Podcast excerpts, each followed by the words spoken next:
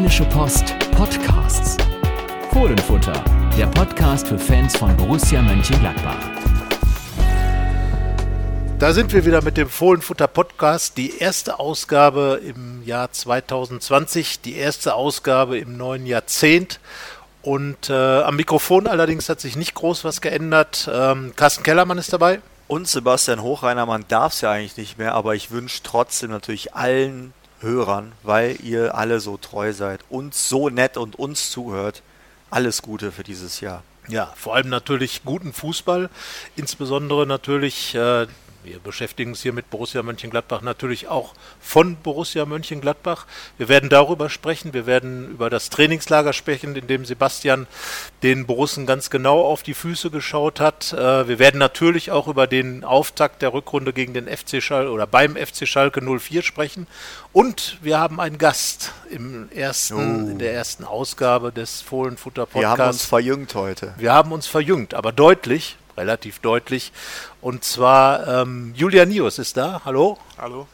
Ein junger Mann aus dem Borusseninternat, der derzeit äh, ein Praktikum in unserer Redaktion absolviert. Er schnuppert in die journalistische Arbeit hinein äh, und ist nebenbei auch noch, oder vor allem hauptberuflich darf man glaube ich sagen, angehender Fußballprofi. Er wird uns ein bisschen erzählen aus dem Leben eines jungen Fußballers. Und äh, ja, aber zunächst einmal, bevor wir zum Julian kommen, Gehen wir doch nochmal zurück nach Jerez. Jerez de la Frontera. Es ist ein großer Name. War es auch ein großes Trainingslager? Also auf jeden Fall hat es mich knackig braun gemacht, ne? Naja, knackig braun.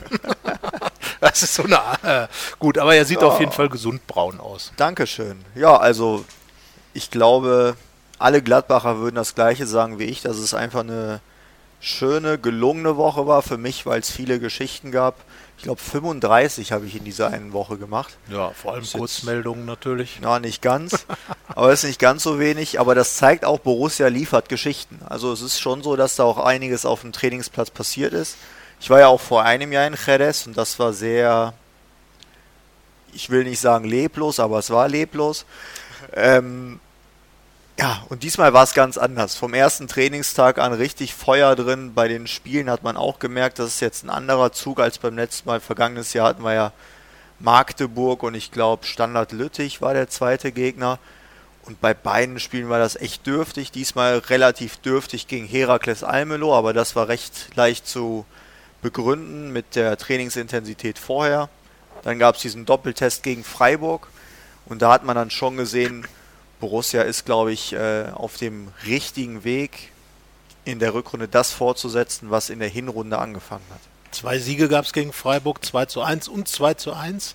Äh, Alassane Player hat zweimal getroffen. Äh, er hat vergangene Saison in der ersten, im ersten Saisonteil richtig gut geknipst und dann im zweiten wurde es etwas schwieriger. Wie ist so dein Eindruck? Wird er jetzt auch in der Rückrunde weitermachen, wo er aufgehört hat? Fünf Tore waren es in der Runde? Naja, wir Journalisten, wir stehen dann ja auch immer um den Trainingsplätzen herum und dann haben wir einen Tag vorher so spekuliert, wer wird in der Startelf stehen und wer nicht. Und dann habe ich gesagt, der Player, der wird auf der Bank sitzen.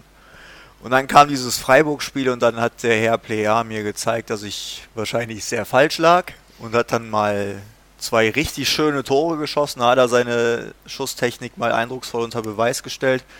Ja, und was danach kam, war halt so pures Selbstvertrauen. Also Hacke und Tunnel und was weiß ich nicht was alles. Und da hat man äh, gemerkt, Player ist in Form, wieder in sehr guter Frühform. Wir erinnern uns ja von einem halben Jahr, da fingen Marco Rose und René Maric und Alexander Zickler relativ schnell an, von ihm zu schwärmen. Und ich glaube, dass wir das in den ersten Wochen wiedersehen könnten, was er da gezeigt hat. Und ich glaube, gegen Freiburg hat er sich im wahrsten Sinne des Wortes in die Startelf geschossen. Oh, das wäre dann der eine Platz. Äh, wir reden gleich nochmal genauer über die Startelf, wenn wir über das Schalke-Spiel reden. Ähm, du hast schon gesagt, viel Zug war im Training drin. Äh, Bedingungen, das liest man und hört man immer wieder. Ich war selbst noch nicht in Jerez. Äh, optimal. Plätze, glaube ich, ganz nah am Hotel, kurze Wege. Das sind für die Profis gerade in den Wintertrainingslagern ja immer wichtige Faktoren. Aber wer war für dich so die, die große Überraschung aus deiner Sicht in diesem Trainingslager? Also wenn wir von was habe ich erwartet und was kam dabei raus ausgehen, dann war es äh, Fabian Johnson tatsächlich. Fabian Johnson, den Fabian Johnson. tatsächlich nach der Hinrunde in unserer Bewertung als einen der großen Verlierer der Hinrunde mit aufgeführt. Und jetzt plötzlich scheint er wieder da zu sein, oder? Ich glaube, das kann man auch so unterstreichen, dass er zu den Verlierern gehörte, weil man hat ja am Anfang der Saison gesehen, dass Marco Rose schon auf ihn setzt. Da hat er ja auch zweimal in der Startelf gestanden, sogar auf der Achterposition, wo man dann dachte, hä? Fabian Johnson, Wie kommt das jetzt zustande? Er kann alles. Und ja, jetzt, es gab ja viele Trainingssituationen so auf engem Raum und Spielformen. Und da hat er sich oft richtig gut rausgespielt und äh, hatte immer Ideen, immer Lösungen, war mutig, war engagiert. Und äh, bei Fabian Johnson, da hat man ja so hin und wieder den Eindruck, ja, gibt er jetzt wirklich 100 Prozent, aber da war das schon zu sehen. Und dann hat er halt auch gezeigt, dass er noch eine Klasse hat, die Borussia helfen kann und die ja jetzt dazu geführt hat, wie ich denke, dass es auch ein großer Grund ist, dass Jordan Bayer doch verliehen wird. Wird, muss man ja noch sagen. Vielleicht, wenn dieser Podcast erscheint, ist es schon wurde. Ja. Er soll zum HSV gehen und ist auch schon auf dem Weg des, ins Trainingslager dorthin. Aber offiziell ist noch nichts, aber es wird so kommen. Weil nämlich Fabian Johnson die Nummer 2 jetzt auf der rechten Seite ist und man dann gemerkt hat, das mit den Einsätzen für Jordan Bayer könnte eher eng werden und dann geben wir ihm doch mal die Zeit in Hamburg, um ein wenig heranzuwachsen. Schon verrückt, dass Fabian Johnson ist ja eigentlich 2014, so lange ist er jetzt schon in Gladbach, nach der Weltmeisterschaft hierher gekommen, um genau diese Position eigentlich zu spielen. Rechter Verteidiger mit, mit Zug nach vorn. Und wer sich an diese Weltmeisterschaft in Brasilien erinnert, in der sich die Amerikaner richtig gut verkauft haben, hat dann Fabian Johnson gesehen, der unfassbar auf dieser Seite gespielt hat. Klasse äh, äh, kam dann hier hin und Lucien Favre sah ihn dann plötzlich links vorne. Und äh, irgendwie ist Fabian Johnson dann ein alles Spieler geworden, mal vorne, mal hinten, mal, äh, mal in der Mitte, war Stürmer, war links außen, war rechts außen, linkes, rechtes Mittelfeld, linker, rechter Verteidiger und äh, ja, jetzt ist er wieder da angekommen, wo eigentlich das Interesse losgegangen ist, das Borussia Mönchengladbach hatte und ähm, ich glaube, er ist so wie, wie man das immer sieht auf dem Platz, wirklich einer der, der technisch versiertesten Spieler in der Mannschaft, der wirklich der Geschwindigkeit, der kann mit dem Ball, der ist torgefährlich, war früher in der Jugend ja sogar auch mal Stürmer ich bin mal gespannt, wie sich das jetzt entwickelt, weil auch bei ihm geht es ja darum, wie sieht die Zukunft aus. Der Vertrag läuft aus. es gibt einige Verträge, die auslaufen und Fabian Johnson hat schon mal gezeigt, dass es vielleicht nicht ganz so sinnlos wäre, mit ihm weiterzumachen. Auf jeden Fall, dass die Möglichkeit da ist. Ich glaube, da gibt es andere Kandidaten unter diesen auslaufenden Spielern, die geringere Chancen auf eine Weiterführung dessen haben. Also Fabian Johnson Hut ab, was er gemacht hat. Ich glaube, das war ja jetzt nicht mal das erste Mal. Ne? Also du warst ja jetzt öfter schon im Trainingslager und er so. er hat auch vor der Saison liegt ihm, ne? Ja, vor der Saison war er eigentlich auch einer, der, der sich richtig gut präsentiert hat äh, äh im neuen Rose-Style. Er ist ja auch jemand, der diese Laufwege gut können, äh, kann, weil er eben taktisch sehr gewiefter Spieler ist und der auf dieser Achterposition eigentlich äh, auch gar nicht so falsch besetzt ist, weil er eben ein großes Laufpensum haben kann, weil er von hinten raus eben auch mal mit einem Dribbling oder mit einem guten Pass, er hat ein guten, gutes Gespür Gespür, glaube ich, für die Räume, äh, einfach auch mal Räume öffnen kann. Also von daher bin ich jetzt sehr gespannt. Äh, Marco Rose hat ja den Kampf um die Plätze irgendwo äh, noch nicht abschließend geklärt. Äh, am, am, Mittwoch ist die Pressekonferenz. Auch da wird es noch keine Hinweise geben. Und das wird sich dann wohl kurz vor dem Schalke-Spiel erst klären, wer jetzt da äh, vorne liegt. Aber Fabian Johnson ist dann wohl mit äh, im Rennen weiter vielleicht oder mehr als jemals zuvor vielleicht glaube jetzt nicht, dass es für die Startelf reicht, aber er ist schon mit, zu jemandem geworden, der eine große Aussicht auf Einsätze zumindest hat. Ja. Glaubst du, dass äh, die Gladbacher optimal vorbereitet sind? Es wurden viele Torschüsse geübt, äh, hast du geschrieben, äh, im Trainingslager. War auch nötig, weil die äh, vergebenen Großchancen, da liegt Gladbach relativ weit vorne in dieser Statistik. Glaubst du, dass Besserung da ist? Wird es ganz viele Gladbach-Tore geben? 33 gab es bis jetzt. Ja, das ist dann Bundesliga. die große Frage. Ne? Also Breel Embolo hat mir gesagt, dass diese Statistik nicht ganz richtig ist. Also natürlich ist die Anzahl der Großchancen schon richtig, aber dass es vor allem daran liegt, dass man am Anfang der Saison eher viele Chancen vergeben hat. Gegen Leipzig und Köln hat er da angeführt. Aber dass dann so ab Mitte der Saison wären sie eiskalt gewesen, hat er gesagt. Und jetzt bin ich mal gespannt, wie es dann jetzt sein wird. Also genug trainiert haben sie und du hast mich gefragt, optimal vorbereitet. Ich wüsste jetzt nicht, was hätte besser laufen können. Also man hat die Zeit für die Trainings genutzt, man hat sich im Doppeltest gegen Freiburg nochmal eine ordentliche Portion Selbstvertrauen geholt. alle sind gesund geblieben, bis auf kleine Hüsteleien und ich glaube, Rami Benzebaini hat sich jetzt so ein bisschen leicht verletzt. Da muss man mal gucken, wie das mit Blick auf Freitag aussieht.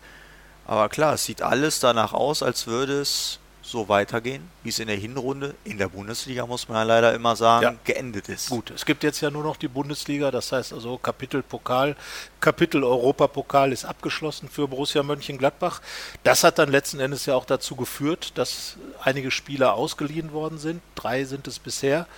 Jordan Bayer ist der dritte. Vorher waren es schon Andreas Paulsen und Julio Villalba, wobei man natürlich sagen muss, dass all drei, äh, alle drei nicht wirklich eine große Rolle in der Hinrunde gespielt haben im Profiteam.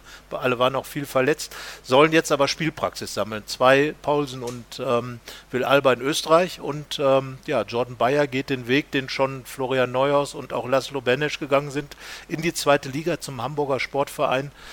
Der eine äh, äh, Neuhaus war bei Fortuna Düsseldorf, Benesch bei Holstein Kiel, um dort Spielpraxis zu sammeln und sich äh, vor allem auch äh, Selbstvertrauen zu holen. Bei den beiden hat es richtig gut funktioniert. Man darf jetzt bei Jordan Bayer gespannt sein, obwohl wir ja überrascht sind. Das müssen wir sagen, denn Max Eberl hatte eigentlich ganz klar gesagt, der bleibt hier. Und äh, dann war es möglicherweise tatsächlich so, dass, dass sich äh, Eberl und Marco Rose nochmal zusammengesetzt haben und gesagt haben, ja, wie können wir denn jetzt wirklich äh, planen, wird ein Jordan Bayer überhaupt die Gelegenheit haben zu spielen? Und dann war wahrscheinlich das Ergebnis, dass ein Fabian Johnson, Toni Janschke ähm, einfach die Kandidaten sind, die eher zum Spielen kommen. Tobi Strobel ist wieder fit, war auch mal im Gespräch, dass er vielleicht wechselt, ist aber da geblieben und wie gesagt auch Fabian Johnson. Und dann wird jetzt natürlich Jordan Bayer in Hamburg versuchen, mit dem HSV aufzusteigen, so wie es Neuhaus mit Düsseldorf gemacht hat, und dann gestärkt zurückkommen. Ich war auch eher überrascht, dass sie so klar gesagt haben, wir wollen ihn nicht verleihen. Ja, ich, weil unsere Frage damals im Interview war, dass Jordan Bayer für uns eigentlich der erste Kandidat war. Ja, also ich finde das total sinnvoll. Also bei ihm weiß man ja, hat man auch schon gesehen, er hat ja schon ein paar Spiele für die Profis gemacht, dass er ja das Zeug hat, Bundesligaspieler zu sein. Aber dass es momentan halt so ist, dass du mit Leiner, mit Ginter, mit LW, die Jansch gespielt, eine Riesensaison, dass du einfach Leute davor hast, die es relativ schwierig machen, da aufs Feld zu kommen. Und deswegen ist es, glaube ich, auch genau der richtige Schritt. Bei den anderen beiden weiß man halt noch nicht, ob das für die Bundesliga irgendwann mal reichen wird bei Andreas Pause und Julio Villalba. Deswegen ist das noch so ein bisschen zu trennen, finde ich. Und das, daran sieht man ja auch, dass bei Bayer war wahrscheinlich so die Suche nach einem Verein überhaupt kein Problem. Zumal ja Dieter Hecking auch ähm, ihn kennt. Er ist der Trainer, unter dem äh, Jordan Bayer sein Profidebüt gefeiert ja. hat. Vergangene Saison, der auch viel auf ihn gesetzt hat. Jordan Bayer ist ja auch ein bisschen verletzungsanfällig gewesen in der Zeit. Aber äh, ich glaube, das ist genau der Trainer, der Jordan Bayer jetzt auch die Selbstvertrauen geben kann, weil er einfach an ihn glaubt und auch an ihn geglaubt hat, als er noch in Mönchengladbach war, Dieter Hecking. Und äh, ja, der HSV ist ein großer Traditionsverein, äh, bei dem man, glaube ich, auch vieles schon mal so mitnimmt, was, was Stimmung angeht. Ähm, und es wird darum gehen, aufzusteigen für den HSV. Das heißt also, es ist auch ein nötiger Druck da. Da kann man ähm, natürlich auch viel negative Stimmung mitnehmen in Hamburg. Also das, das ist ja der HSV. Ist da würde ich mir dreimal überlegen, ob ich da hingehe, aber also die so Stadt rein, Hamburg jederzeit. Sportlich das ist, ist das äh, auf jeden Fall der wichtige, der richtige Schritt zu einem Spitzenteam aus der zweiten Liga zu gehen. Und ich glaube auch, dass er da viele Einsätze bekommen wird.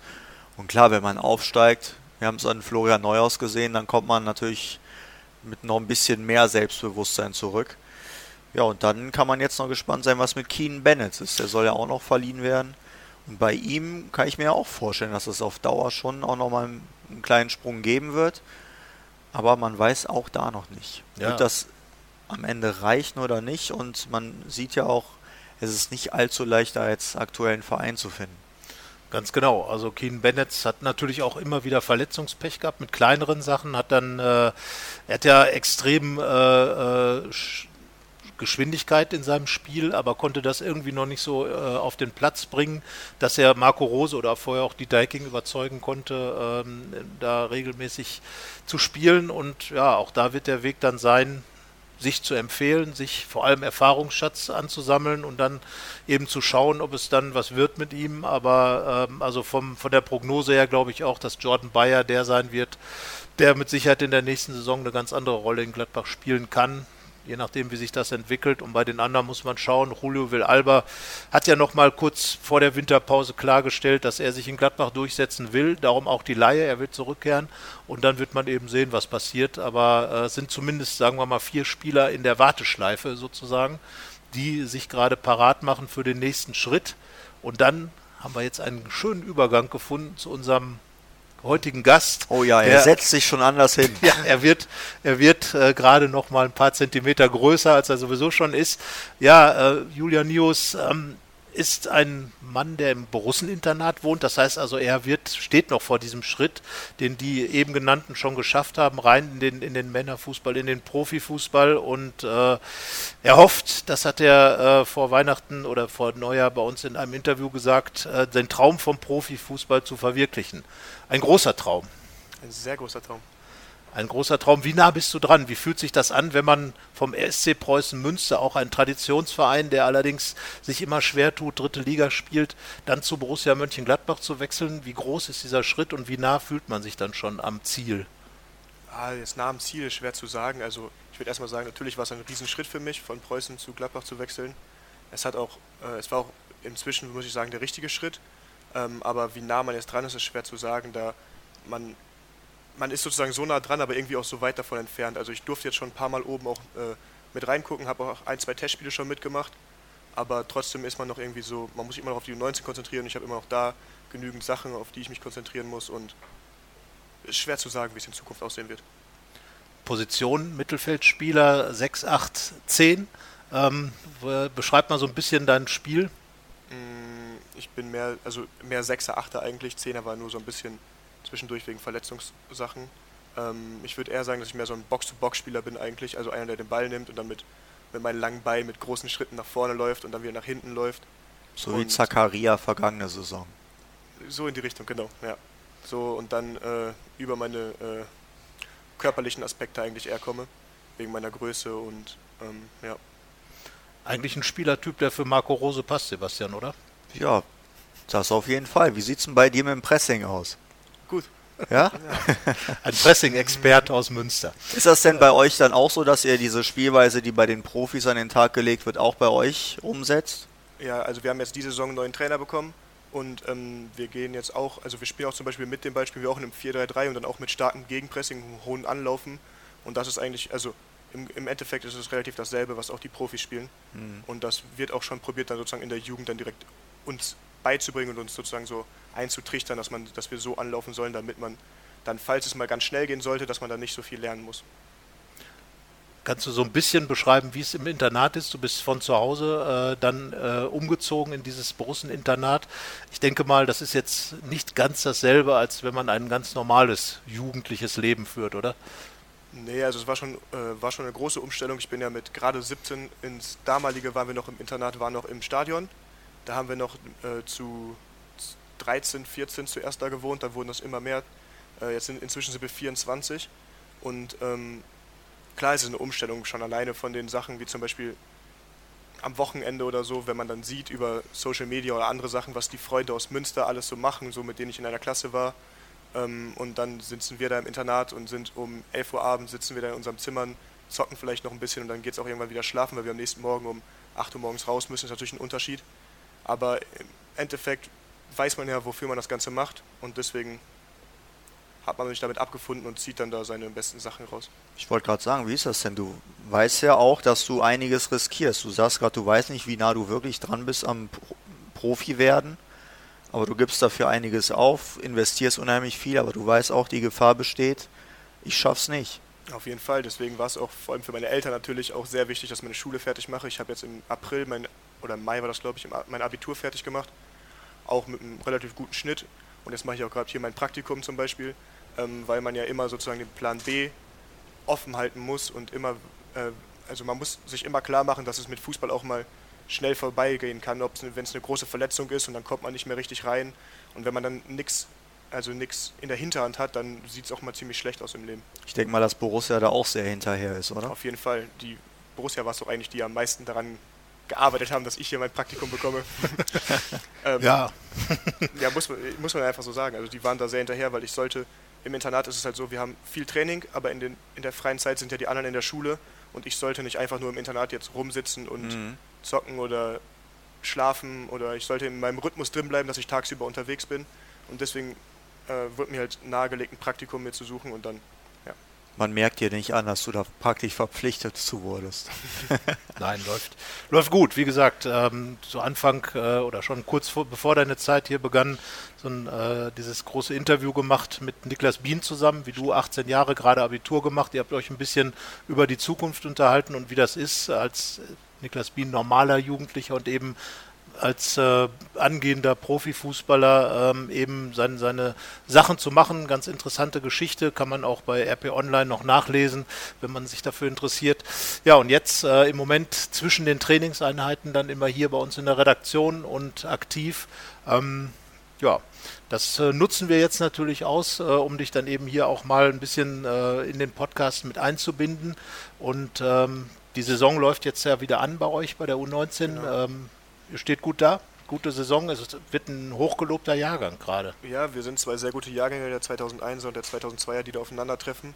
Wir haben eine sehr, sehr gute Saison bis jetzt gespielt. Leider in den letzten beiden Spielen so ein bisschen äh, unser, unser, unseres Erreichtes aus der Hinrunde sozusagen ein bisschen kaputt gemacht, weil wir haben die letzten beiden Spiele verloren. Ähm, davor hatten wir eigentlich nur eine Niederlage, glaube ich.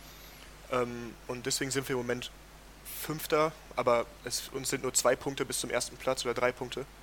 Und äh, bin auf jeden Fall gespannt, wie jetzt die Rückrunde, wie das Ganze laufen wird.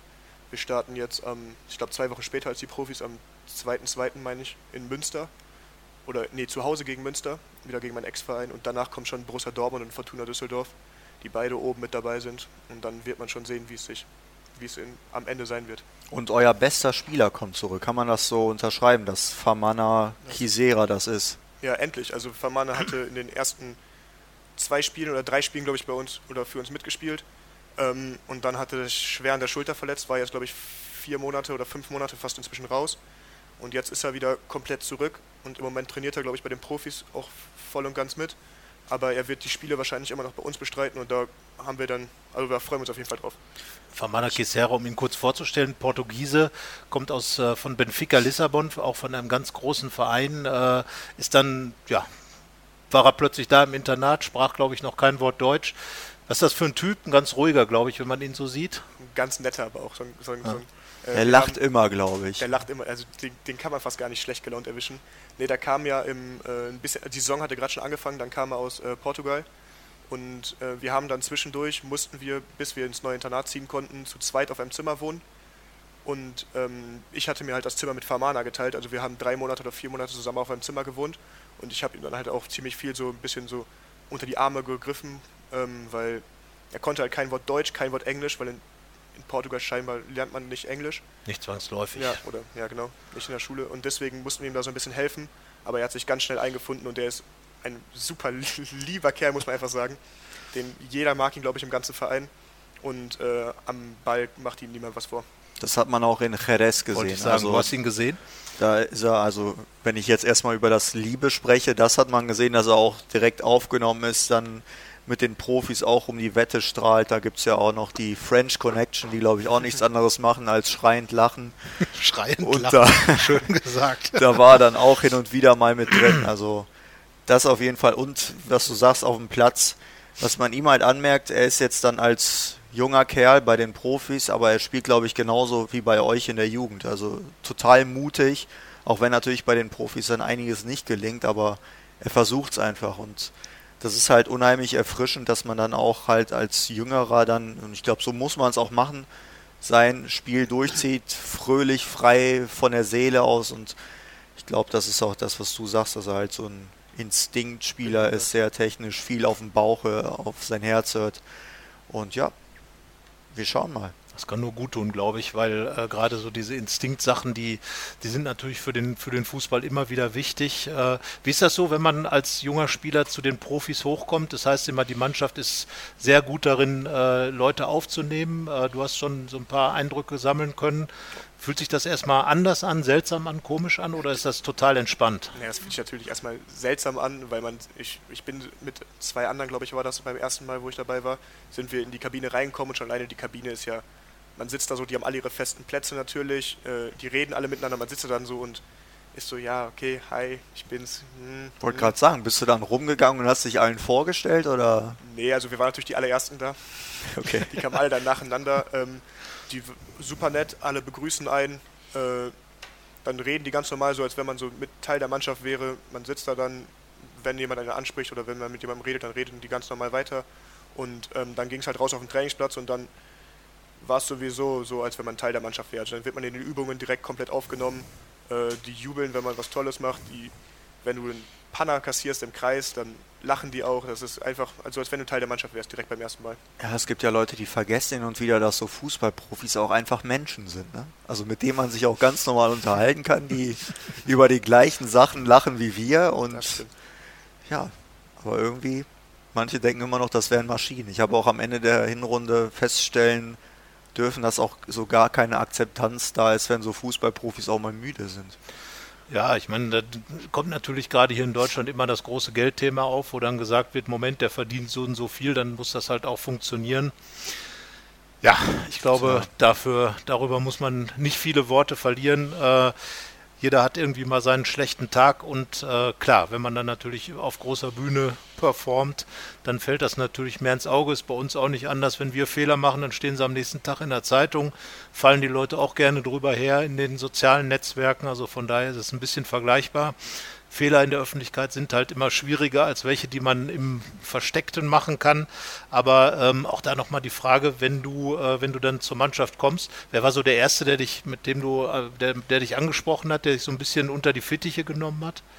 Ich glaube, das war wirklich Toni Janschke, weil Toni Janschke war ja auch damals im Internat und äh, über Frau Linchens und dann ist er da, glaube ich, nochmal noch mal etwas mehr sozusagen verständnisvoller sozusagen dafür, wie das ist als junger Spieler wenn man da hochgezogen wird. Das hat er ja damals auch genauso gemacht. Und ja, Toni Jaschke war es, glaube ich. Das Internat ist ja so gebaut, dass man von der großen Sonnenterrasse immer aufs Stadion schaut. Und äh, das Zimmer auch. Das, das ist perfekt. Das heißt also, du hast wirklich ganz äh, so gesprochen, dein Ziel, dein Traum immer vor Augen. Jeden das, Morgen, wenn du aufstehst. Genau, das ist, man, man macht die Jologien hoch und dann auf einmal, zack, kommen die sechs, sieben Plätze, die man da sieht. Rechts sieht man das Stadion, abends ist es auch wunderschön, wenn das da so leuchtet. Mhm. Und manchmal hat man auch einfach, wenn man abschalten möchte, kann man es auch einfach mal runter machen, weil manchmal braucht man einfach so dieses, so irgendwann reicht es dann auch ja. mal. Das ist auch Verständnis, äh, verständlich. Und ja. Aber nochmal, wie ist das so im, mitten im Stadion oder direkt im Stadion zu wohnen? Hinter der Nordkurve oder neben der Nordkurve war ja das Internat dann äh, angesiedelt das war auch, also schon alleine bei den Spielen, wenn da alle Leute angeströmt kamen und du saßt da in deinem Zimmer und guckst raus und siehst so, wie alle da mit ihren Trikots und allem Möglichen hinlaufen. Und dann gehst du um 15.27 Uhr, zwei Minuten vor Anpfiff oder drei Minuten vor Anpfiff, gehst du aus deinem Zimmer raus, bist dann direkt, bist direkt im Stadion sozusagen, läufst dann kurz die Treppen hoch, in der Halbzeitpause kannst du in dein Zimmer gehen. Es war atemberaubend und manchmal einfach zum Abschalten konnte man auch äh, aus dem Zimmer rausgehen, sich einfach ins Stadion reinsetzen, zum Beispiel abends oder so. Das ist einfach, hatten da alle Freiheiten hat schon was. Ja, das klingt nicht ganz uninteressant. Ja, ist okay, ja. ja kann, man, kann man mitleben. Ähm, jetzt, äh, wie ist so dein, dein persönlicher Plan? Äh, genau, du machst jetzt das Praktikum, dann geht natürlich die Saison wieder los. Äh, dann könnte es ja dann auch zu, in diesem Jahr irgendwann mal das Thema werden, wie es hier weitergeht mit dir ähm, als, als Spieler. Hast du da schon richtige Gedanken darüber gemacht oder ist das eher was, wo man sagt, ich lasse das auf mich zukommen? Ähm, ich habe natürlich erstmal noch ein Jahr Vertrag, auch einen Anschlussvertrag für die U23. Ähm, aber im Großen und Ganzen lässt man einfach alles auf sich zukommen und probiert einfach so gut wie möglich Fußball zu spielen, auf sich irgendwie aufmerksam zu machen und der Rest kommt dann mit der Zeit. Wir haben eben schon gehört, äh, ihr habt mit der U19 schon gegen Schalke gespielt, äh, zweimal sogar schon, Hin- und Rückspiel genau. sind, glaube ich, durch. Äh, einmal 2 zu 1 gewonnen, einmal 1 zu 2 verloren. Äh, jetzt spielen die Profis gegen Schalke. Ein Tipp, wie muss man gegen Schalke spielen? Kann man das überhaupt vergleichen? Wie muss man eigentlich Na, gegen Schalke Elfmeter schießen? Ach. Am besten ins Tor. also er hat eben erzählt, ihm ist tatsächlich ein Elfmeter aus Versehen neben das Tor Das passiert den Besten. Das passiert also den wirklich. Besten. Roberto Baggio im WM-Finale. Ja, war beim 2-2-Sieg kurz dazu Eben. gesagt. Also Danach entscheidend. Mit anderen Worten, immer wenn du deine Elfmeter nicht im Tor unterbringst, gewinnt Borussias U19. Genau so also war es schon sehr mannschaftsdienlich. Das habe ich extra gemacht. Ja, Weil sehr danach vernünftig. haben wir uns noch mehr angesprochen ja. und dann zack lief es besser. Ja, also taktisch vergebener Elfmeter. Sehr clever. Das heißt also ein bisschen taktisch gut aufgestellter Spieler. Ähm, natürlich kann man es nicht vergleichen, aber äh, sind diese Spiele gegen Schalke, das ist ja der große Westschlager in der, in der Bundesliga, ist das auch was Besonderes oder hat das, ist das ein Spiel wie jedes andere in der Westbundesliga? Das sind ja hauptsächlich Mannschaften aus der Nähe. Eigentlich sind, also die Spiele sind immer was Besonderes gegen Schalke auch, vor allem weil Schalke ist auch so eine Mannschaft, wo, es immer um Kampf geht, immer knappe Hm. Spiele, es ist auch immer super gute Spiele zum Teil auf hohem Niveau und ähm, also egal, ob man jetzt gegen Schalke oder Dortmund spielt, das ist natürlich jetzt für mich sowieso eigentlich mit Münster damals war es ja sozusagen näher dran und es war eher Ja. sozusagen was Besonderes als gegen Gladbach zu spielen, ähm, aber inzwischen ist alles, alles besonders. Ja, und es sind ja auch immer Spitzenspiele, ne? Wenn man mal sieht, so die äh, traditionellen Rivalen von Gladbach stehen ja alle an der Spitze. Ja, Köln, ist Köln uns. erster. Dortmund Zweiter, Düsseldorf Dritter, Leverkusen Vierter und wir sind Fünfter und die sind alle innerhalb von zwei oder drei Punkten. Ja, also da geht's zur Sache, würde ich mal sagen. Da ne? geht's zur Sache. Und das Spiel, was du eben beschrieben hast, ich glaube, wenn wir uns an das Hinspiel erinnern oder an die Spiele Gladbach, Schalke, Gladbach, Gladbach, Schalke, dann kommt das fast schon auch so hin. Ne? Die Schalker kommen immer ein bisschen mehr über den Kampf, über den, den Fighting Spirit, die Gladbacher ein bisschen mehr über das, den spielerischen Ansatz. So war es zumindest ähm, bevor Marco Rose kam. Gladbach ist ja kämpferischer geworden. Ähm, aber so ganz unähnlich dürfte das Spiel am Freitagabend ja auch nicht werden in der Arena. Ja, ich bin auch mal gespannt. Also das Hinspiel war jetzt ja, Ging so. Ne? Ja. Augensex war es nicht. Aber es gab einen Pfostenschuss von Alassane Plea. Er hat äh, die größte Chance des Spiels vergeben. 0-0 ging es übrigens Es aus. ging 0 falls es zu 0 irgendjemand aus. Ähm, 0 zu 0 ging das erste Spiel der Serie aus und das letzte bei Berlin dann auch. Ähm, ja. Wobei das in Berlin doch noch eine Ecke schlimmer war. Ja, das war ein ziemliches. Also ich war relativ froh, dass ich nicht in Berlin sein durfte. Ich war nicht froh, dass ich da war. Also Berlin ist immer eine Reise wert, aber die Spiele im Olympiastadion, da gab es schon einige. Ich erinnere mich an 0 zu 6. Äh, das äh, war dann auch ein absolutes Highlight. Danach wurden die Gladbacher wirklich zwar, ja, naja, die Zeiten sind vorbei. Jetzt ist ja auch Schalke und äh, ja, das Hinspiel fand ich so in der Erinnerung, war Schalke eigentlich die Mannschaft, die spielerisch ein bisschen mehr überrascht hat, weil Gladbach war noch dabei, den Rose-Stil kennenzulernen, war noch dabei, sich zu finden und die Schalker, die wirkten irgendwie so ein bisschen läufiger. Ja, ich kann jetzt ehrlich gesagt gar nicht so viel zu Schalke sagen, weil irgendwie kann ich mit der spielerischen Art und Weise relativ wenig anfangen. Ich weiß, dass sie jetzt wieder richtig gut drauf sind, aber wie sie das geschafft haben, so ganz genau, weiß ich nicht. Ich weiß halt nur, dass sie mit David Wagner einen Trainer bekommen haben, der es geschafft hat, da wieder ein riesiges Selbstverständnis und einen Teamgeist zu entwickeln und die Spieler glauben wieder an sich selbst. Und Sie haben mit Suat Serdar und Amin Harit zwei Mittelfeldspieler, die einfach eine Bombensaison spielen. Und das ist immer so das Bild, was bei mir dann am Ende ankommt. Aber ob sie das jetzt mit Pressing-Fußball oder Kombination oder wie auch immer geschafft haben, weiß ich gar nicht, ehrlich gesagt. Also David Wagner gehört also ja auch zu den, Wundertüte, glaube ich. Ja, vielleicht ist es aber auch gerade das. Also ich glaube schon, dass es äh, Wagner eben geschafft hat, die, die Schalker wieder so in ihren, in ihr Selbstverständnis als Schalke 04 reinzubringen. Das ist, glaube ich, das Entscheidende. Ähm, er spielt ja diese Pressing-Elemente, genauso wie auch Marco Rose, auf eine andere Art wahrscheinlich, weil die Gladbacher ja doch eher noch über die feinere Klinge kommen als die Schalker. Aber ähm, es war ja auch schon immer so, dass Schalke auch immer wieder Spieler mal gehabt hat, die auch mal einen guten Ball spielen konnten. Und vielleicht ist einfach diese Mischung jetzt da. Man hat ja einen sehr guten Torwart, auch wenn, wenn Nübel jetzt erstmal nicht spielt, aber ähm, man hat eine, glaube ich, recht sattelfeste Abwehr und ja, vorne reicht es dann immer gerade auch mit Standardsituationen zu Toren. Mit Sicherheit eine Mannschaft, äh, die schwer zu bespielen ist. Das hat, wie gesagt, das Hinspiel schon gezeigt. Und äh, die Schalker wollen natürlich auch jetzt gegen Gladbach oben dran bleiben weil dann äh, ist es ein Spitzenspiel und äh, da werden sie alles reinhängen. Äh, vielleicht in Erinnerung auch noch an die letzte Saison, als Gladbach doch sehr Das 62 überlegen, Kontakte das 62 Kontakte-Tor, äh, äh, als die Schalker doch, sagen wir mal, sehr mickrig aussahen in der Szene und äh, der einzige Gladbacher, der nicht am Ball war, erinnere ich mich, war Patrick Herrmann. Und die Schalker waren 2 Minuten 45 gar nicht am Ball und durften ihn dann zum Anstoß äh, aus dem Tor holen.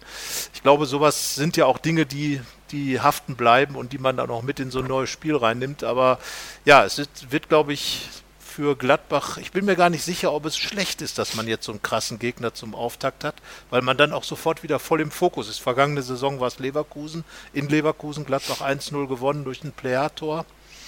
Hm, schwer zu sagen. Boah, ich glaube, das kann man nie so ganz sagen, ob es jetzt Vorteil, Nachteil ist, was auch immer.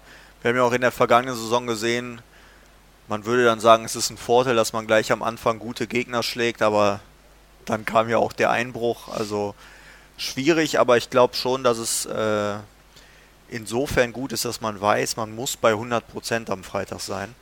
Und dass es eben kein Spiel ist, das mal mit ein bisschen weniger als 100% gewonnen wird, sondern direkt volles Rohr und man, ich glaube, es gibt bestimmt auch so zwei, drei Leute, die schon so ein bisschen auf das Spiel zwei Wochen später schielen und denken, ah, in Leipzig, vielleicht geht es da nochmal um die Tabellenführung, es wäre nicht ganz so uncool, da nochmal hinzukommen. Aber klar, erstmal Schalke und das wird, äh, glaube ich, schon ein ganz cooles Spiel, zumal ja auch erstes Spiel der Rückrunde, Free TV im ZDF, also alle gucken drauf und da sollte es natürlich möglichst positiv ablaufen. Ja. Bist du eigentlich auch da, Julian? Im Stadion? Ja. Hm, Glaube ich ja nicht. Nee? Gibt es eigentlich Guckpflicht für Gladbach-Spiele im, im, Internat? wir gucken uns die Spiele immer gemeinsam an eigentlich, ja. aber eine Pflicht jetzt nicht. Aber ja. das machen. Wir kommen schon zusammen. Das heißt also, ihr sitzt dann, da sitzt man dann äh, als äh, Jungfohlen dann im Bosentrikot da, oder? Im Jetzt Schlafanzug. Im Borussia Schlafanzug. Borussia Schlaf. Nein, im Ernst. Äh, seid ihr dann Fans mehr oder seid ihr dann äh, ja, Fußballer, die da dieses Spiel gucken? Also natürlich wollen wir, dass Gladbach gewinnt, weil wir auch selber zum Beispiel die Jüngeren äh, wollen ja auch, dass Gladbach zum Beispiel mindestens jetzt zum Beispiel in die Champions League kommt, damit ja. die nächstes Jahr in der Youth League spielen können. Ja. Das haben wir dieses Jahr, also letztes Jahr leider knapp verpasst. Stimmt. Wäre natürlich auch für uns ein schönes Erlebnis gewesen. Ähm, aber wir sind da jetzt schon, also wir sind schon alle für Gladbach. Also auch ein bisschen Fan darf man auch als Fußballer sein. Ähm, ja, die Gladbacher, äh, wie gesagt, werden ja dann auch mit elf Spielern, das ist glaube ich keine Neuigkeit, vermutlich. vermutlich mit elf Spielern da beginnen. Und du hast ja eben schon mal eine Position sozusagen vergeben an Alassane Player. Ähm, jetzt ist ja die Frage, Lars Stindl hat auf der 10 gespielt. Wie spielt denn Marco Rose überhaupt? Gab es da irgendwelche Eindrücke im Trainingslager? Er hat ja die Saison begonnen und das war auch gegen Schalke so mit dem äh, Rautensystem, mit der Raute im Mittelfeld. 4 Raute 2 ähm, ist dann davon abgewichen, hat 4-3-3 gespielt. Das hat eigentlich super geklappt in den meisten Fällen, hat zwischendurch auch mal mit einer Dreierkette gespielt. Was darf man da erwarten? Also jetzt, wenn wir anfangen über Aufstellungen zu sprechen und über Systeme, müssen wir natürlich anfangen, Konjunktive und Wohl und sowas auszupacken. Also in, Denn wir haben ja in der Hinrunde festgestellt, ja. Marco Rose da zu durchschauen, ist eine Aufgabe. Sehr schwierig. Aber das ist ja auch eine Frage, die wir vielleicht noch mal kurz ansprechen müssten. Wir haben ja viel lesen können, viel selbst geschrieben, auch darüber, äh, es gibt jetzt keine englischen Wochen mehr oder ähm, und ähm, wird Marco Rose jetzt eine Stammelf herauskristallisieren äh, oder wird es weiterhin diese Wechselspiele geben? Ich bin da wirklich unentschlossen. Ich glaube, dass er weiterhin viel wechseln wird. Ach, das kann ich mir nicht vorstellen. Weil, also du kannst ja jetzt nicht dann Spieler irgendwie alle drei Wochen bringen, die sind ja dann nicht im Rhythmus. Deswegen finde ich schon, dass man eine Stammelf haben muss. Natürlich wechselt man dann so Mal zweimal, mal dreimal, je nach Form. Also zum Beispiel im Sturm ist jetzt relativ egal, ob jetzt die Dreierreihe Tyram, Plea, Hermann oder Tyram, Embolo, Plea oder wie auch immer heißt. Aber so in der, so der Grundstock, der sollte glaube ich schon stehen. Wobei ja weit, vieles war ja auch schon relativ fix in, in der, oder gar nicht so wenig, wie man vielleicht denkt. Also die Viererkette war relativ bis auf die linke Seite, wo ein bisschen gewechselt wurde. Ich glaube, das wird auch so bleiben. Im Mittelfeld war eigentlich Zakaria ganz klar gesetzt. Davor ja, die beiden. mal als alleiniger Sechser, mal noch einer daneben. Aber diese Systemwechsel kann ich mir weiter Mal war ja Zakaria in ja. der Dreierabwehr, also ja, aber diese, das sind natürlich systemabhängige Wechsel, die dann äh, mit dem Personal sozusagen Verschiebungen mit sich bringen. Die Achter könnte ich mir nach wie vor vorstellen, dass da gewechselt wird. Und vorne im Sturm, ganz genau, da war Tyram eigentlich gesetzt. Und ähm, ja, im Zentrum Lars Stindl mal gespielt, Brel Embolo, Alassane Plea. Patrick Herrmann hat viel gespielt, hat eigentlich war auch einer der großen Gewinner der, der Hinrunde mit seiner, mit seiner Art und seiner Geschwindigkeit, die er dann eingebracht hat. Der also, muss spielen. Weil er hat ja ein Tagebuch für uns gemacht, von daher. Ja, das ist richtig. Also Stefan Leiner hat im Sommer Damit das Tagebuch gemacht, perfekt in die Gladbacher Ja. Zeit reingekommen. Also da, äh, wir müssen ja auch zu unseren Kollegen halten. So ist es ja. Ne? Wir Abs- glauben natürlich auch daran, dass Absolut. Julian Nius hier bei Julian, Gladbach Profi bald gibt es den Profivertrag. Genau, ne, also deswegen es, äh, also dann hätten wir jetzt schon zwei Positionen fix. Bei Patrick Herrmann gehe ich mit. Dann müssten wir ja sagen, es gibt einen Dreiersturm, weil ne, Das denke ich sowieso. Ja. Also wenn man jetzt mal guckt, was so im Trainingslager passiert ist, es wurde immer mit zwei Sechsern gespielt. Im Training gab es, glaube ich, ganz am Anfang hat, hat Marco Rose mal mit Raute gespielt. Im Training jetzt, ne? nicht in den Spielen. Und sonst immer zwei Sechser. Fast immer war die erste Formation 4-2-3-1. Und die zweite Möglichkeit war dann immer mit Dreierkette und zwei Sechsern, nicht, dass ich jetzt einen zu viel sage. Also deswegen würde es mich wundern, wenn jetzt auf einmal wieder Dennis Zakaria als alleiniger Sechser da sein würde, obwohl ich persönlich das als favorisierte Lösung immer ja, also empfinde. es ist ja, wir reden ja mit diesem 4-2-3-1, das könnte man ja theoretisch und in der Art und Weise, wie es Gladbach dann oft auch auslegt, als äh, ein 4-3-3 defensiv bezeichnen, sprich mit zwei Sechsern, einem Zehner. Die andere Variante, die gelernte, in dem, im vergangenen Jahr auch gelernte bei Dieter Hecking, ist ja mit einem Sechser und zwei Achtern, von denen es ja einige auch im Gladbacher äh, Team gibt, die die Achterposition spielen können. aber die haben halt in der Hinrunde nicht so. Marco Rosa hat nie wirklich diese optimale, äh, das optimale Duo gefunden, das würde ich auch sagen. Und wenn er jetzt natürlich umstellt auf die Situation mit zwei Sechsern und einem Zehner, das würde natürlich Lars Stindl extrem entgegenkommen, weil er ist für mich eigentlich der perfekte Zehner in Hat dem es auch System. gut gemacht? Ähm, und damit würde ich jetzt sagen, ich finde es gut. Ich äh, finde diese Variante, das 4-3-3 generell, weil ich glaube, dass die Borussen über die Flügel immer viel bewegen können mit Hermann und Tyram. Das wäre der dritte Mann im, im Angriff. Ähm, und dahinter dann Stindl als Passgeber, der, der immer wieder die Räume aufspielen kann mit seinen Bällen. Und dann eben die Doppelsechs. Zakaria ist gesetzt und daneben kann man natürlich sich einen Laszlo Benesch vorstellen, der, der das Spiel auch antreibt als Umschaltspieler und mit dem Ball natürlich dann Stindl äh, vorne unterstützen könnte. Neuhaus wäre eher das Backup für die 10. Dann hast du Christoph Kramer, ein Spieler für die Sicherheit. Also wenn ich jetzt mal reingerätschen darf, wie Florian Neuhaus das gegen Freiburg des Öfteren gemacht hat, da hat er auf der 6 gespielt und ich weiß nicht, wann ich ihn so gut gesehen habe. Auch wenn es jetzt nur ein Testspiel war, aber ich glaube, diese Position, die kann ihm extrem entgegenkommen. Wenn er eben das Spiel vor sich hat, nicht so enge Räume wie in der Offensive. Und ich würde es tatsächlich mit diesen beiden machen, weil Dennis Zakaria. ist defensiv so stark geworden und dann Neuhaus noch so ein bisschen als spielerisches Element da, daneben. Und auf dieser Position schafft er es einfach viel besser, das umzusetzen, was Marco Rose haben will, nämlich dieses Pressen und schnell nach vorne spielen, vertikal. Es ist ja in Jerez der Begriff Klostellung aufgekommen, wo es halt um abwartend geht und eben nicht den letzten Schritt auf den Gegner zu machen. Und da hat äh, Matthias Ginter auch aus Scherz eher gesagt, das ist Spezialität von Flo Neuhaus. Aber er hat auf der Position gezeigt, da, da hat das nicht gemacht. Jetzt musst du natürlich ganz kurz äh, mal eben dieses Begriff, ich kann mir das gerade schon vorstellen, aber die Klostellung erschließt sich nicht jedem auf den ersten Hörer. Naja, ich habe es ja gerade versucht kurz anzuschneiden, aber wenn der Gegner am Ball ist und den attackiere ich, dann will Marco Rose, dass man bis auf den Spieler draufläuft sozusagen. Aber manchmal bremsen die Borussen halt noch ab und stellen sich dann in so einer abwartenden Beine ein bisschen breit, ein bisschen in die Hocke gehen. So. ich glaube, es gibt ein schönes Bild von Dennis Zakaria in dieser Situation, Ja. wie er gerade so Gegner und Ball fixieren und quasi sprungbereit, Ja, angriffsbereit. aber das soll es eben nicht sein, sondern direkt Drum. drauf. Mhm. Volle Wumme. So. Ja, sagen wir mal, wäre in, eine interessante Variante. Ich habe immer noch so ein bisschen Christoph Kramer, wenn es äh, darum geht, das Ganze ein bisschen, sagen wir, defensiver zu gestalten vom Ansatz her. Das wäre natürlich genau dieses Wechselspiel. Ja. Dann Alles ähm, möglich. Also auch Laszlo Benesch, auch Jonas Ja. Hofmann. Benesch ja auch von Haus aus ein Sechser, eigentlich. Einer, der aus der Tiefe eben kommen kann. Hofmann wäre möglicherweise auch wieder jemand, der weiter vorne spielen kann, mal für die linke Seite. Also ich glaube, dass Marco Rose einfach extrem viele Möglichkeiten hat und so zwei, drei, vier Positionen das auch immer wieder austesten wird, weil das Spiel, wir haben ja auch eben über Fabian Johnson gesprochen, sich ja auch dann extrem verändert.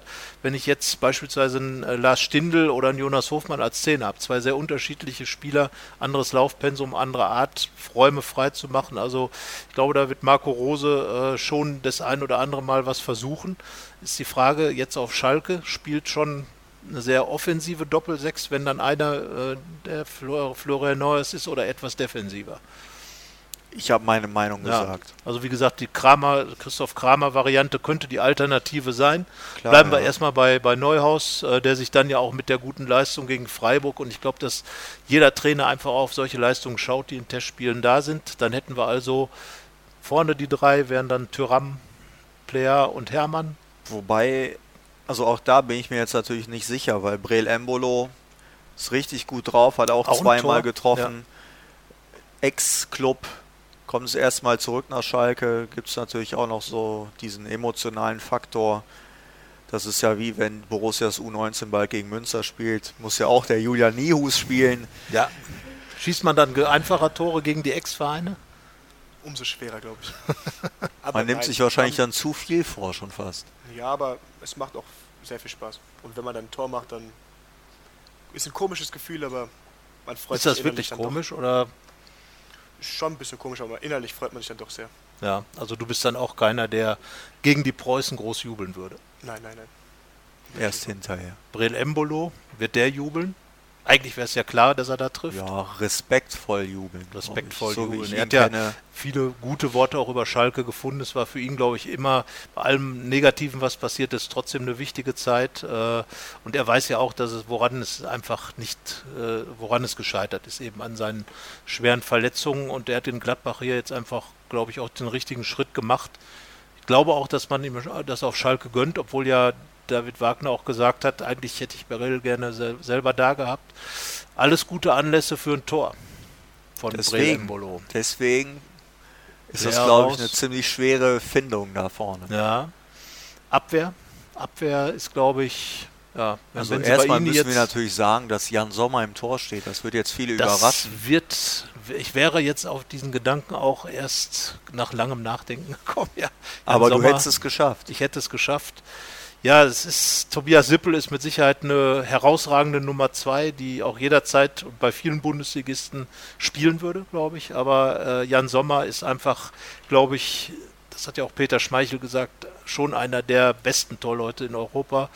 Und das wäre schon sehr seltsam, wenn man den hat und ihn nicht aufstellen würde. Deswegen, keine Frage. Ja. Dann gehen wir schnell auf die Viererkette, denn ich glaube, Borussia wird erstmal Viererkette spielen. Wobei es, glaube ich, so im Laufe der Rückrunde auch häufiger die Dreierkette geben wird als in der Hinrunde. Aber bleiben wir erstmal bei Viererkette. Stefan Leiner ist wieder fit. Und dann haben wir Matthias Ginter, Nico Elvedi. Da tut Gesetzt. mir immer Toni Janschke so ein bisschen leid, weil er spielt echt ja. eine richtig gute Saison. Aber man muss halt sagen, die beiden da in der Mitte, das ist halt optimal. In der Bundesliga findet man sowas selten ein zweites Mal. Ja, 18 Gegentore, die äh, mit mit Wolfsburg die beste Bilanz äh, nach 17 Spielen und ähm, egal in welche Tabelle man schaut, äh, am Ende haben Mannschaften, die wenig Gegentore bekommen, immer eine guten, gute Chance in der Tabelle weit vorne zu stehen. Und von daher wird mit Sicherheit Marco Rose da auch nicht große Experimente machen. Toni Janschke, Dieter Hecking hat ihn mal Verteidiger 1b genannt. Ich glaube, das ist nach wie vor die äh, am treffendsten äh, zu findende Beschreibung, weil Toni Janschke einfach jederzeit, er kommt auf den Platz und spielt sein Ding ohne große Schnörkel. Ob das bei Lucien Favre war, ob es jetzt bei, bei Marco Rose ist, im ganz anderen Art äh, des Spiels, des Verteidigungsspiels, macht das richtig gut. Aber wie gesagt, äh, da sind eben die beiden anderen davor und ja, die linke Seite. Die linke Seite, wenn Benzebaini ein bisschen angeschlagen ist, spricht ja alles für Oscar Wendt. Ja, aber wenn Benzebaini fit ist, dann, dann spricht alles für ihn. Spricht zumindest meiner Ansicht nach alles für ihn, weil also irgendwie ist das ein cooler Spieler. Ja.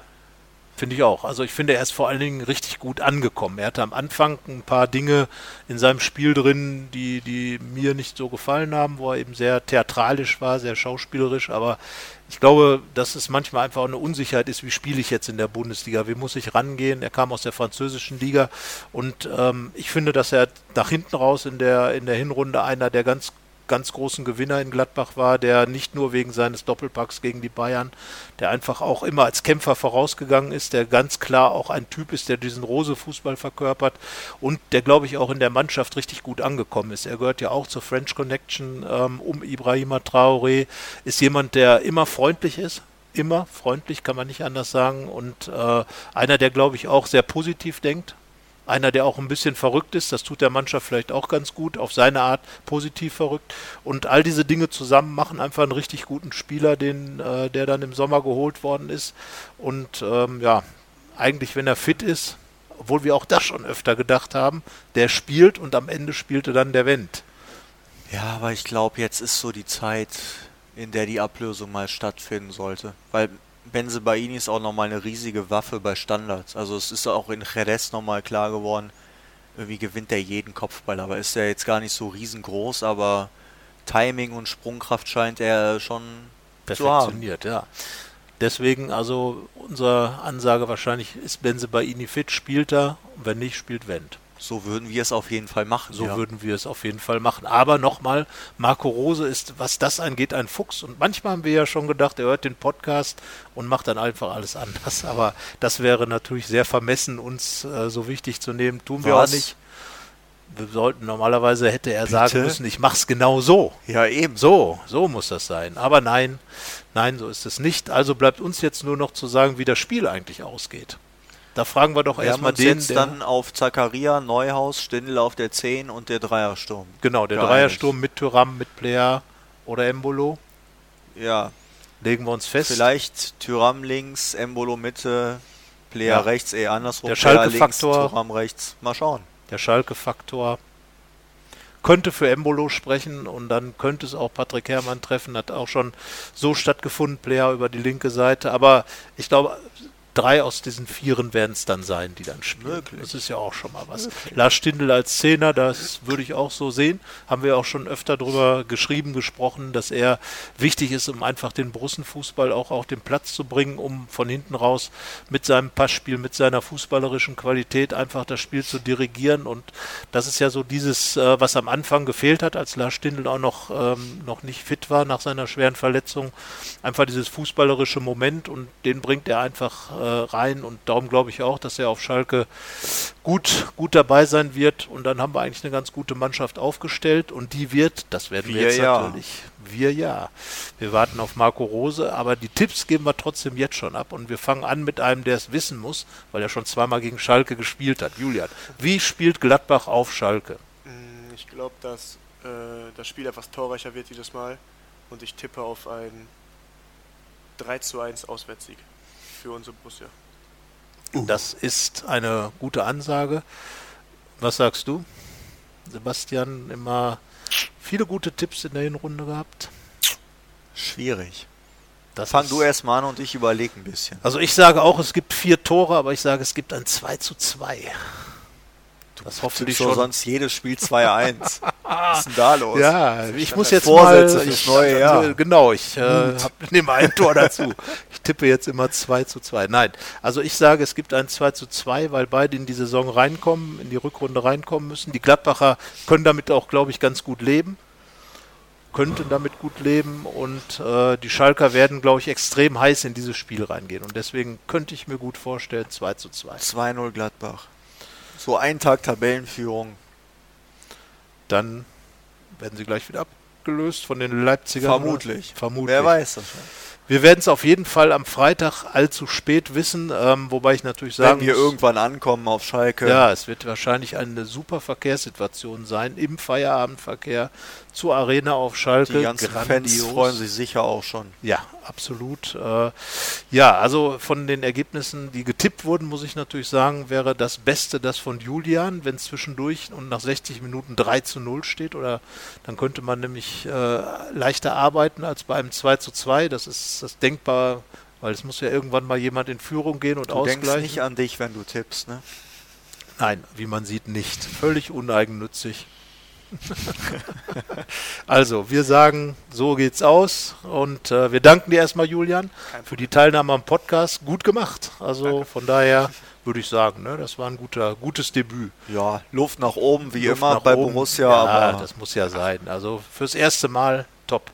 Und äh, wir hören uns wieder nach dem Schalke-Spiel, nämlich in der So nächsten. Woche. Wir werden jetzt einen richtig Wir haben tollen ja wieder Rhythmus Zeit. haben. Wir haben ja wieder Zeit. Zeit, nicht immer nur Spiel, Spiel, Spiel, Spiel, Spiel, Spiel, sondern jetzt Spiel, Woche, Spiel, Woche, Spiel. genau. Und der Podcast kann jetzt immer schön regelmäßig mittwochs laufen. Und dann will ich noch eins sagen, Basakci hier spielt in Lissabon, bei Sporting Lissabon. Unfassbar. Der arme Portugal-Fan Carsten Kellermann. Das Los ist ja mal richtig gut. Wir werden trotzdem nicht dabei sein und wünschen, äh, wem, wem wünschen wir da was Gutes? Egal, völlig egal. Wir freuen uns auf den Start der Rückrunde, dass es wieder Bundesliga-Fußball gibt und sind sehr gespannt auf Borussia Mönchengladbachs Fortgehen. So ist das. In diesem Sinne, Bis nächste Woche. bis nächste Woche und äh, ja, bis dahin ein sportverbundenes Vergnügen. Adios, sagt der Spanier. Tschüss. Mehr bei uns im Netz www.rp-online.de